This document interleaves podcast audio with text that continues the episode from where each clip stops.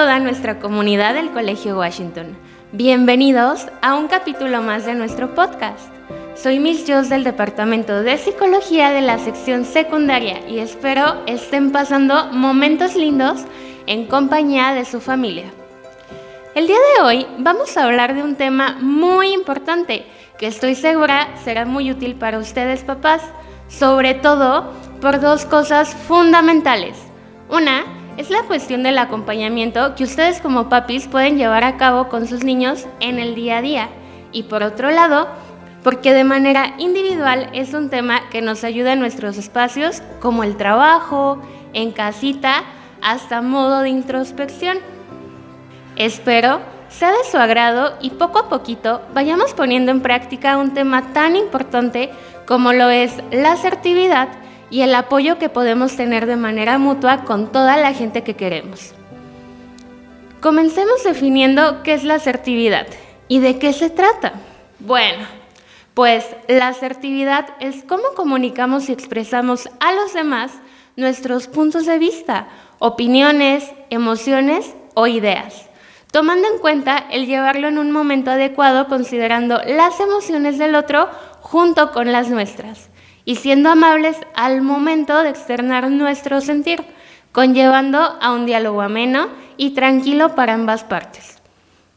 Consideremos, sobre todo con nuestros niños y adolescentes, que hay ocasiones donde surgen situaciones que ameritan que ellos puedan expresar el cómo se sienten y del otro lado, con nosotros que somos adultos, el poder entender los procesos por los que están pasando e identificar cómo podemos acompañar estos asuntos para que justamente puedan expresar su sentir de una manera adecuada.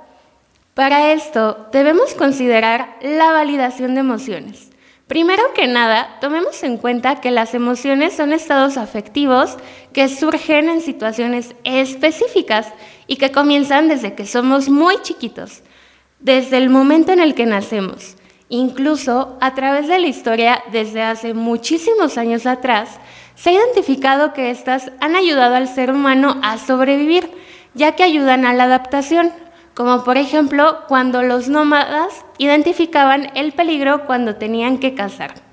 Hoy en día, a pesar de que ya no nos encontramos en esas circunstancias, aún siguen vigentes en todas las culturas y nos continuamos encontrando con situaciones que debemos confrontar y si no dejamos que fluyan pueden volverse difícil el expresar con confianza. Por ello, su validación es fundamental y por eso debemos entender el proceso de aprender comprender y expresar la aceptación de la experiencia emocional de otra persona y la propia. Esto, en primer momento, va a ayudarnos a tener una escucha empática, es decir, conocer y comprender lo que el otro siente. En el caso de sus hijos, comprenderlos, acompañarlos y conectar con sus emociones y también con ustedes, papás.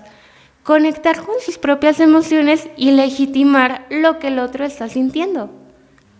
Como primer paso, es importante identificar estas emociones y cuándo surgen, que les pongamos un nombre y una acción para que podamos hacer algo con ellas. Estoy segura que cuando eso se vuelve una práctica en nuestro día a día, vamos a poder comprender a los demás y sobre todo a los pequeños y veremos de manera diferente a cómo nos las han contado. De la misma manera con nosotros mismos. Cada vez será más fácil expresar el cómo nos sentimos y ver qué hacemos con esto. El poder comprender y expresar dichas emociones nos llevará a sentirnos más plenos, con confianza, fortalecerá los lazos con la gente que queremos, enfrentaremos mejor el estrés y obtendremos una expresión asertiva. Tomen en cuenta que este ejercicio se puede llevar a cabo a través del prestar atención a lo que sentimos y a lo que el otro está intentando expresar. Ojo, es muy importante que consideremos que hay una diferencia entre el oír y la escucha como tal, pues el escuchar activamente va a llevar a crear espacios positivos, a comunicar tanto lo que yo quiero comentar y a entender lo que me están diciendo siempre con empatía. Pensando en que la asertividad, la escucha, la empatía y validación de emociones tienden a ir siempre juntas, ya que su trabajo en conjunto ayuda a crear unión, aporta mayor conocimiento de sí mismos, fomenta la cooperación, solidaridad y colaboración. También fomenta las habilidades sociales y promueve un sentido en los afectos que cada uno de ustedes tiene. Ahora bien, el tener una comunicación asertiva nos ayuda a identificar límites propios. Por ejemplo, poder mencionar cuando algo no nos gusta o provoca desagrado. Pero para ello debemos llevarlo a cabo en el momento adecuado y con un buen manejo de tolerancia, para que en el momento de expresar algo no termine convirtiéndose en un teléfono descompuesto, sino más bien en poder dar cuenta del cómo desde ambas partes se puede llegar a una negociación sin necesidad de que se provoque un conflicto. Por eso es que la asertividad se engloba en todas nuestras habilidades sociales. Ok, bueno, pues ustedes también se preguntarán cómo podemos aprender o mejorar esta habilidad tan bonita. De inicio, les comento que debemos ir paso a pasito y no nos saquemos de onda si nos sale a la primera. Debemos de tomar en cuenta que se trata de una práctica constante en la que cuando menos nos demos cuenta, la vamos a traer impregnada como si fuera nuestra playera favorita. Pero para ello hay que tener muchísima paciencia. Por ejemplo, si yo me estoy durmiendo a la una de la madrugada y al día siguiente me propongo dormir a las nueve, en lugar de la una, probablemente mi cuerpo en un inicio no va a actuar del modo que yo espero. Más bien, lo que tendría que hacer es que poco a poquito voy a ir disminuyendo media hora en una práctica frecuente hasta llegar a lo esperado en mi hábito del sueño. Lo mismo pasa con el trabajo de emociones y la asertividad. Entonces, tomando en cuenta que pasos chiquitos nos llevan a acciones grandes, podemos iniciar desde nosotros mismos validando lo que decimos y escuchando lo que queremos. Identifiquen qué les gusta, qué les desagrada, cuáles son sus límites y qué posibilidades tienen de ayudar a la gente que aman. Intenten comunicar de manera fluida, posicionándose con seguridad en el momento en el que expresen sus emociones o sentimientos, tanto positivos y negativos, de manera tranquila y con un tono calmado. Identifiquen cómo las palabras que decimos pueden llegar a afectar a los demás y consideren expresiones empáticas para evitar malentendidos.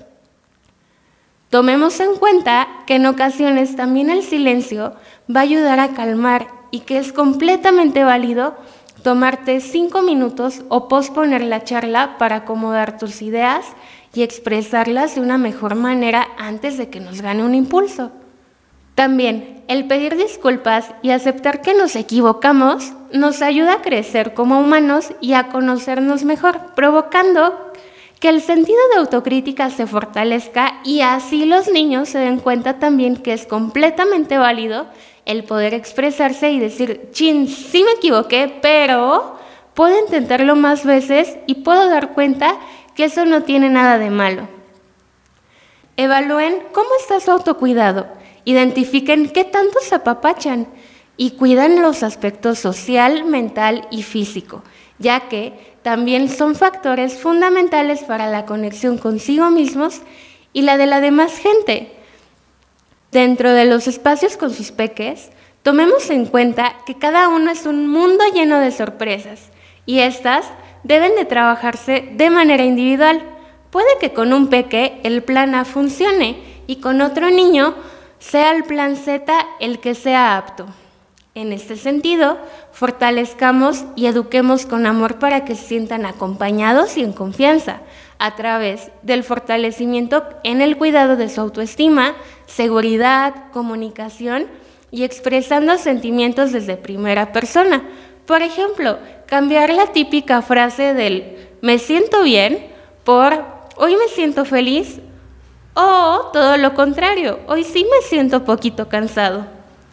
De este modo, vamos dando apertura y hacemos entender a nuestros niños que el poder expresar su sentir se trata de un aspecto positivo que todo el mundo necesita para estar bien. Finalmente, los invito a poner en práctica la asertividad e identificar a la gente que aman para que se puedan apoyar cada vez más se contagia esta cadena de buenas acciones para el autocuidado y el de los demás. Apapáchense, cuiden a su familia y no olviden que paso a pasito también se logran cambios. Con esto llegamos al final de nuestro podcast. Espero que esta información les sea de gran utilidad y que se animen a dar un pasito a la vez. Los invito a seguirnos desde nuestros distintos medios. Muchísimas gracias por escucharnos y los esperamos en nuestro siguiente episodio.